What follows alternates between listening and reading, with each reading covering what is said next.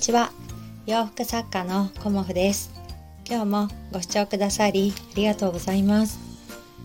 いよいよねなんか梅雨かなっていうようなお天気になってきちゃいましたけど午前中ねあのうちの方はねすごく晴れていて日差しがねもうほんと暑いぐらいの感じだったんですけどね。まあ午後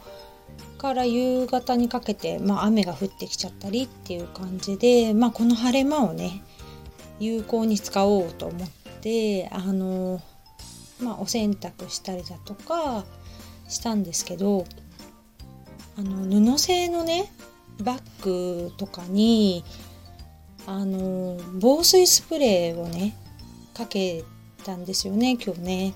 あの先日ねあのキャンバス地のうんとリュックかな？リュックを買ったんですけどまあ革の部分もちょっとあるんですけどキャンバスでねあの作られた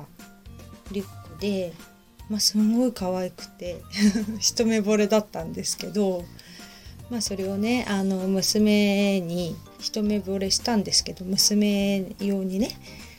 買ってきたリュックをあのやっぱり白っていうかあのオフホワイトなので汚れがね目立つっていうのと、まあ、この時期ねあの雨が多いのでカバンね最初に使う時に防水スプレーをしとくとまあ上靴なんかもそうですよね。なんか新しい時にバーって防水スプレーかけとくと汚れがねつきにくいとかっていうのもあってあの今日はねお天気がいいので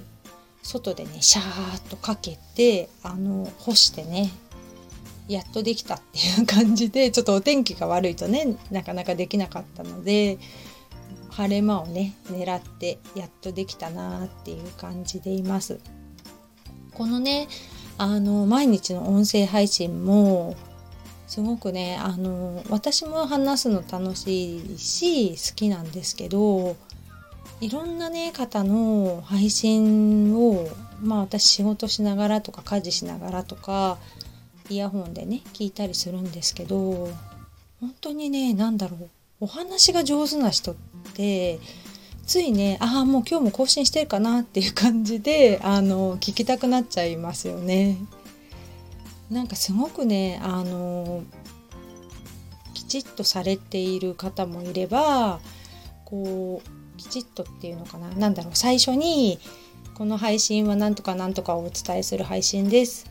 フォローお願いしますとかっていう感じであのきちんと話される方もいるしあのこんにちはっていう感じでねあの気軽に話される方もいてまあその方のね人柄ってすごい出ますよね。でもなんかだんだん聞いてるうちになんかお友達みたいな気持ちになってきて楽しくなってくるっていうのがこのなんか音声の良さかなっていうふうに思ってます。今日はねあの何のお話をしようかなっていうのなんですけどまあ何々をするとじゃなかった なんだっけ そうだ歩くことね毎日歩くとあの怖くなくなることがありますよっていうお話をしようかなと思っています。毎日ね私歩き出してえーと、去年の2月からなので1年とまあ数ヶ月なんですけど今日もねあの朝とさっきねさっきはちょっと傘を差しながら1日2回歩ける日は歩いてるんですけどだいたい歩数にして8,000歩から9,000歩ぐらいの間なんですけど歩くことになってからあの健康診断が全く怖くなくなったっていうお話なんですけど健康診断に行く時って結構今月もうすぐ健康診断だっていうとまあちょっと体重を気にしたりだとかねなんかちょっと食事気をつけたりとかっていうのをちょっとだけ意識すると思うんですけどあの健康診断の値がねああのあのって言っちゃうんですけど 歩き出してから全部良くなったんですよねこれが。私40今6歳なんですけど40代になるとやっぱりまあ、どこかしら引っかかってくるなっていうのを感じていてまあいろんなねところが健康診断でちょっとずつ引っかかってきてたんですけどそのね治し方がいつもね病院の先生とかも〇〇を控えましょうとかまあ運動しましょうとか取りすぎないようにしましょうとかねあのいろんなね体重を落としましょうとかいろんなアドバイスがあるんですけどなかなかねそのアドバイスが続かないんですよね。だって全然痛くもないしただ太ってるだけだからっていうふうに思ってたのでその時はね全然響いてなかったんですけどすごく2年前に値が悪くなっちゃって私ね病気になっちゃったんですよね。であのいろんなねあのことも考えましたしこの年でねあの病気ってっていう風にちょっと思ったりもしたりしてまずね体重を落とさなきゃっていうのもあってあの体重を落とすことを始めたんですけどあ半年ぐらいしたら全然体重も食事制限だけじゃ落ちなくなってきちゃってさあどうしようって思って始めたのがウォーキングだったんですけどまあね最初はねすごい2月とかって前にもお話ししたんですけどほんと寒くて心折れそうになるぐらいあのもう風も強いし寒いしって感じだったんですけどまあね4月ぐらいになったら緊急事態宣言とかにもなって、まあ、主人もねテレワークとかになったりもして一緒にね歩くようにしたりだとか、あのこのね音声を聞いたりだとかするとなんか歩くのがね、まあ、楽しくなってきてだんだんね歩かない日っていうのはなんか変だなっていうふうに思うようになってもうね当たり前のように毎日歩くっていう生活をしてるんですけどそれを始めてから血液検査の値がね私4ヶ月か半年に1回血液検査してるんですけど、まあ、みるみるうちに良くなってきて、まあ、ここ半年ぐらいは何にも引っかからなくなったんですよね。うんまあ体重はね 相変わらず多いしぽっちゃりしてるし、まあ、太りすぎは太りすぎなんですけど太ってても何も引っかかってないんですよね。だからそれってやっぱり歩くことかなっていうふうに感じていて毎日歩いてるってほんと簡単なことだから毎日歩くだけで好きなもの食べて 好きなことしてねあの健康でいられるってなかなかいいなと思いながら今はねあのやめ歩くのをねやめたら、